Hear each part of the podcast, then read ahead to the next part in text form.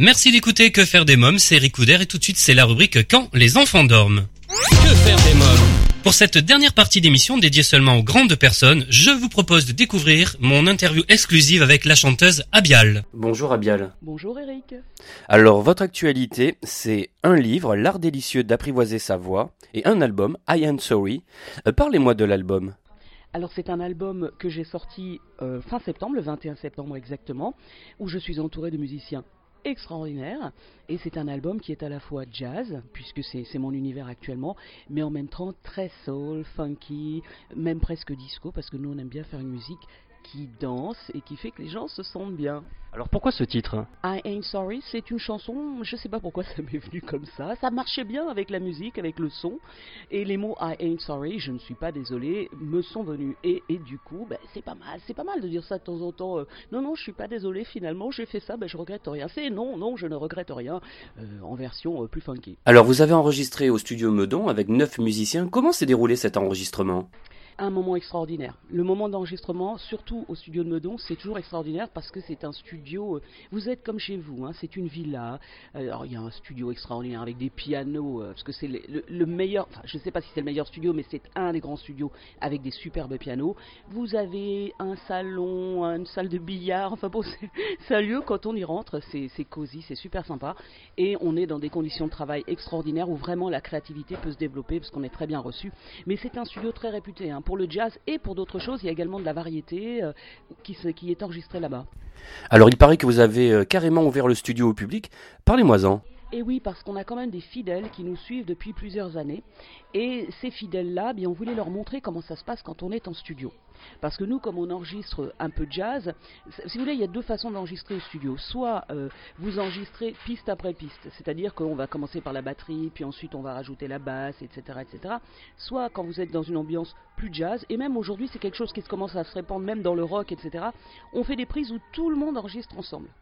Et donc on s'est dit, ben, on va faire ces prises-là. Il y a quand même, on revient un peu, mais on a invité les gens. Donc il y a une trentaine de personnes qui sont venues. Et c'était une soirée où ils étaient tous installés dans les canapés en cuir, etc. Et nous, avec les musiciens, on a joué, on a chanté, on avait les casques sur les têtes, etc. etc. Et le public était au milieu de nous, il était vraiment dans le studio. Donc pour eux, c'était c'était un moment assez incroyable. Et pour nous aussi d'ailleurs, parce que c'est rarissime ce genre d'échange. Alors l'album c'est 9 titres et 7 compositions originales. Où avez-vous puisé euh, votre inspiration? Dans la vie, dans l'amour, euh, dans tout ce qui m'intéresse. Mais en fait, si vous voulez, la façon dont je procède, bon, je travaille avec Sébastien Lovato, qui est un pianiste de jazz euh, reconnu, c'est un compositeur également. Il me propose des compositions, et à partir de ces compositions, des mélodies s'imposent et avec les mélodies viennent des sons, puis viennent des mots. Moi, je suis très, euh, je me laisse porter par la vague. Donc, les mots me viennent et à partir des mots me viennent des histoires, parce que je raconte toujours des choses auxquelles je tiens précisément. Et puis il y a également des chansons que j'ai composées moi-même. Et de toute façon, ça se passe toujours comme ça. C'est, ça commence par la musique. La musique fait naître les mots et à partir des mots, des histoires arrivent, des histoires qui viennent du cœur. Alors vous révélez au public dans les années 90 avec un titre I Wanna Be Your Lover Too, euh, qui fait un carton en France et également euh, en Europe. Quel souvenir en gardez-vous? Une époque formidable, comme dirait l'autre. Euh, bah, c'était un titre euh, génial parce que c'était le moment où la dance a décollé en France et en Europe d'ailleurs. Hein. et euh, on était dans un mouvement de fête, de, de, de boîte de nuit. c'était génial, c'était vraiment paillettes, perruques, etc. Et puis de toute façon, c'était super festif. Donc j'ai rencontré énormément de DJ à l'époque. C'était un moment formidable. J'ai beaucoup tourné et c'est là que j'ai appris mon métier. C'est là que j'ai appris mon métier. Quand je parle de mon métier, je parle de la scène parce que la scène, c'est pas la même chose que quand vous enregistrez en studio, et c'est là que j'ai appris le contact avec le public et le fait d'avoir vraiment quelque chose qui se passe avec le public. Justement, on va en parler puisque en mars prochain, vous serez euh, sur scène euh, au Réservoir à Paris. Quel rapport avez-vous avec la scène? La scène, c'est mon moment de rêve. Bon, je vous ai parlé du studio. Le studio, c'est un moment de rêve. La scène, c'est un autre moment de rêve. C'est un moment génial, la scène. Quand vous êtes sur scène, rien d'autre n'existe. Rien n'existe que votre, ce que vous êtes en train de faire au niveau de la musique, la communication que vous avez avec les musiciens, la création qui est en train de se produire. Parce que malgré tout, chaque fois, c'est une nouvelle création. Même si on part sur des chansons qu'on a répétées, etc., c'est du live, donc il se passe toujours des choses nouvelles, et puis il y a de l'improvisation et des choses comme ça, donc il y a une écoute avec les musiciens, il y a quelque chose qui se passe qui est extraordinaire, et il y a aussi quelque chose qui se passe avec le public, parce que le public il monte dans le train, on l'emmène, et donc on fait tous un voyage ensemble ce soir-là, le soir on est ensemble, et pendant qu'on fait ce voyage, il n'y a que ce voyage qui compte, rien d'autre n'existe, donc c'est un moment génial. Avez-vous le track oui, j'ai le track, mais j'ai pas le track juste avant de monter sur scène. Moi, j'ai plutôt le track là. Vous voyez, par exemple, aujourd'hui, je dois commencer à avoir le track, puisque je vais bientôt jouer. Donc, c'est quelques jours avant. Hein, quelques jours avant, j'ai le track. Euh, je, voilà, c'est comme ça que je l'ai compris. Avant, je me disais, non, non, mais t'as pas le track, toi, c'est bien et tout. Mais en fait, non, pas du tout. J'ai le track dans les jours qui précèdent, j'ai une espèce de pression qui monte. Et puis, mais voilà, après, c'est quelque chose qui se transforme en positif. Hein. C'est une énergie qu'on peut vraiment transformer en positif. Comment vous le gérez, ce track Je répète le plus possible, je travaille, je respire, etc., euh, etc. Le jour où j'y vais, où je vais monter sur scène, je, suis un peu tendu. Et puis après, ben, quand on y va, on y va, on se prend les mains avec les musiciens et on se file de l'énergie. Et on, monte sur scène, on monte comme sur un ring. Hein. C'est comme sur un ring, sauf qu'on va pas se battre avec le public, hein. voilà, évidemment. Alors, euh, votre actualité, c'est également un livre, L'art délicieux d'apprivoiser sa À qui s'adresse ce livre? Il s'adresse à tout le monde. C'est pour ça que je l'ai bien j'ai bien nommé l'art délicieux d'apprivoiser sa voix, parce qu'en fait tout le monde a une voix.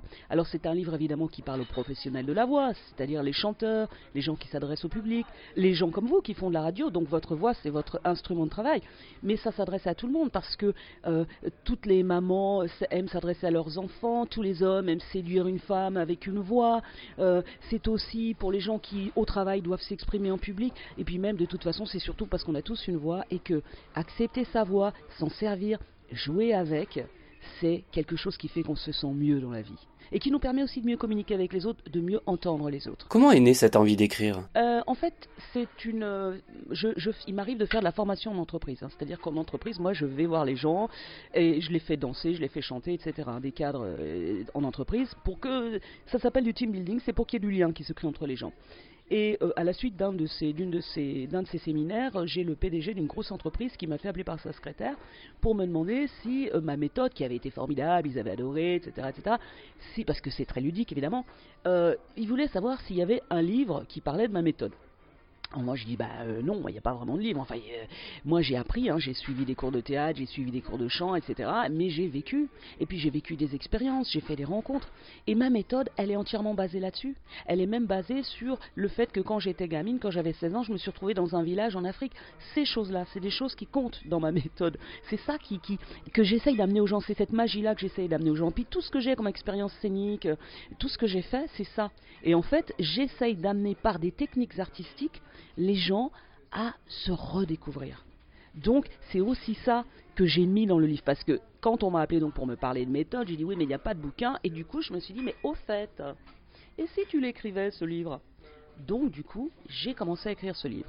Et pour écrire ce livre, j'ai interviewé énormément de monde, ce qui a été une très grande inspiration pour moi. Il y a beaucoup de témoignages, puis il y a beaucoup d'histoires que j'ai inventées, puis il y a des souvenirs. Enfin, c'est une sorte de, il y a plein de petites choses, plein de, plein de choses, plein d'éléments, des petites histoires d'une page, deux pages, des choses ludiques, des choses rigolotes, des choses plus émotives.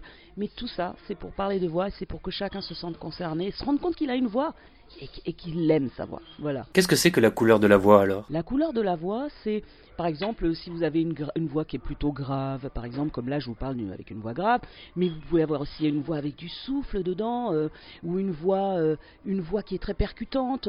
C'est vraiment quelque part la personnalité de votre voix, la couleur. Un jour sans voix pour un chanteur, c'est terrible. Est-ce que vous avez déjà vécu ça? Ah oui, alors je vois que ça c'est un texte qui vous a frappé. Évidemment, ça a dû vous arriver. Hein. Alors c'est ça, je le précise pour vos auditeurs. Dans ce livre, y a, ils vont se reconnaître parce que je parle vraiment de choses qui arrivent à tout le monde et comment on les gère. Alors, un jour sans voix, c'est le jour où on est à faune. Alors évidemment, quand on est euh, quelqu'un qui ne se sert pas vraiment de sa voix pour le travail, c'est un petit peu gênant, c'est un petit peu handicapant, etc. Mais enfin, quand on s'en sert comme un chanteur ou comme un animateur de radio, le jour où on est à faune, c'est terrible. Parce que on a tout d'un coup, on, perd la raison quelque part, on se demande si notre voix va revenir un jour. Malgré tout, c'est ça. Hein. on a quand même peur. On sait que c'est bête, hein, mais, mais on n'y peut rien, on a ça. Donc c'est un peu cette histoire-là que je raconte. C'est l'histoire du chanteur à faune. Mon Dieu, la journée de cauchemar que passe ce chanteur. Et vivement demain, donc on se couche avec un bon gros miel et, ça ira mieux demain. Ça vous est arrivé, vous, déjà, avant les concerts? Ah, hmm, ça m'est arrivé une fois. Mais alors là, c'est il y a très longtemps, c'est effectivement à l'époque de Wannabe, où j'étais totalement à faune. Alors là, ça a été horrible. Alors je me suis gavé de miel et de sirop pour adoucir la gorge avant d'y aller. Et puis ma foi, je pense que j'ai dû chanter avec une voix de rogome, hein, c'est-à-dire une voix très grave. Mais bon, j'ai fait avec. J'étais quand même pas à faune, totalement à faune. Si vous êtes totalement à faune, vous annulez. Hein. Vous pouvez pas, voilà, vous pouvez pas faire votre spectacle. Alors parlez-moi de vos origines. Où avez-vous grandi? Ah ben j'ai grandi partout, figurez-vous, mon cher Eric. Alors, je suis né à Lille parce que mes parents étaient étudiants à Lille. Mais en fait, je n'ai fait que passer à Lille. Hein. Je suis resté deux mois à Lille et puis après, j'ai bougé. Hein. Alors, j'ai bougé, j'ai vécu un peu partout parce que mon père était diplomate, donc j'ai été amené à beaucoup voyager. J'ai principalement vécu en Suisse, aux États-Unis et en France un petit peu, et en Afrique, bien sûr. Voilà, c'est les euh, principaux pays dans lesquels j'ai vécu. Quel souvenir gardez-vous de l'Afrique? Euh, Un souvenir très chaleureux un souvenir très chaleureux. Et puis l'Afrique, j'y retourne quand même de temps en temps. Bon, je peux pas y aller aussi souvent que je le souhaiterais, mais ce que j'aime bien quand je vais là-bas, c'est de sentir que les gens sont heureux, heureux, quelles que soient les, les circonstances. Et, et ça, c'est vraiment quelque chose qui est extraordinaire. Il y a une détente. Il y a pas ici en Europe, il y a quand même un certain stress dans la vie. Et en Afrique, on est très détendu par rapport à ça. Moi, quand j'arrive en Afrique, euh, je suis là en train de marcher dans la rue parce qu'évidemment, on marche beaucoup. Et hein. Puis alors, la rue, c'est de la latérite, hein, c'est du sable, hein, c'est pas voilà. Et mes copines me disent toujours, mais qu'est-ce que t'as? Pourquoi tu marches si vite? Tu vas où? Tu cours Tu cours Alors, j'ai lu euh, dans votre livre qu'on peut chanter en marchant. Est-ce que vous chantez vous en marchant? Euh, pas trop, non, non, moi je, je chante en conduisant. Il paraît qu'on apprend plus vite en marchant. Et vous savez, on apprend plus vite quand on bouge, en fait quand on danse. C'est pour ça que ma méthode est basée sur la danse. Moi, je crois beaucoup en la danse, parce que la danse, c'est quelque chose qu'on avait traditionnellement. C'est quelque chose que vous voyez en Afrique. En Afrique, les gens dansent tout le temps, dansent tout le temps, chantent tout le temps. Nous, en Europe, ça existait aussi avant, mais ça s'est malheureusement un peu perdu. Et moi, j'encourage les gens vraiment à danser et à chanter, et parce que le chant, il est basé sur le corps, il est, basé sur ce que vous ressentez. C'est un moment vous dansez, puis un moment vous avez envie de chanter. L'un va pas sans l'autre. Allez, dernière question. Abial, quelle petite fille étiez-vous? Une petite fille assez espiègle garçon manqué, bagarreuse, timide, euh, volontaire, avec plein d'espoir. Merci beaucoup Abial. Merci Eric et merci à vos auditeurs.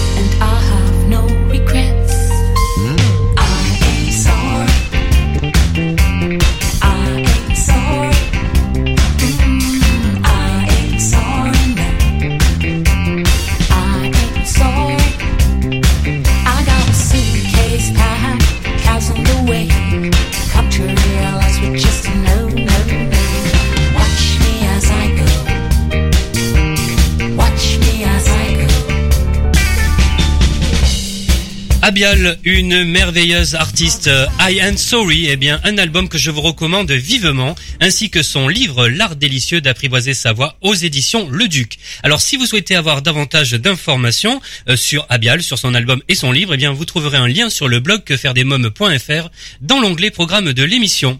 Eh bien voilà, nous sommes au terme de cette émission. Merci d'avoir été à l'écoute de ce nouveau numéro de Que faire des mômes. J'espère que vous avez passé un bon moment notre compagnie.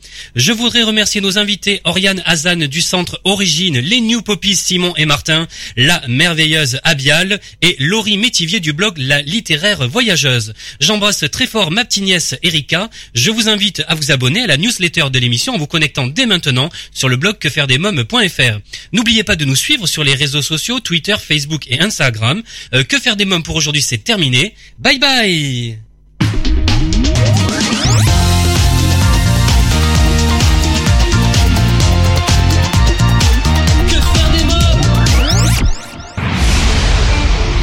Solavi vous a présenté l'émission Que faire des mômes?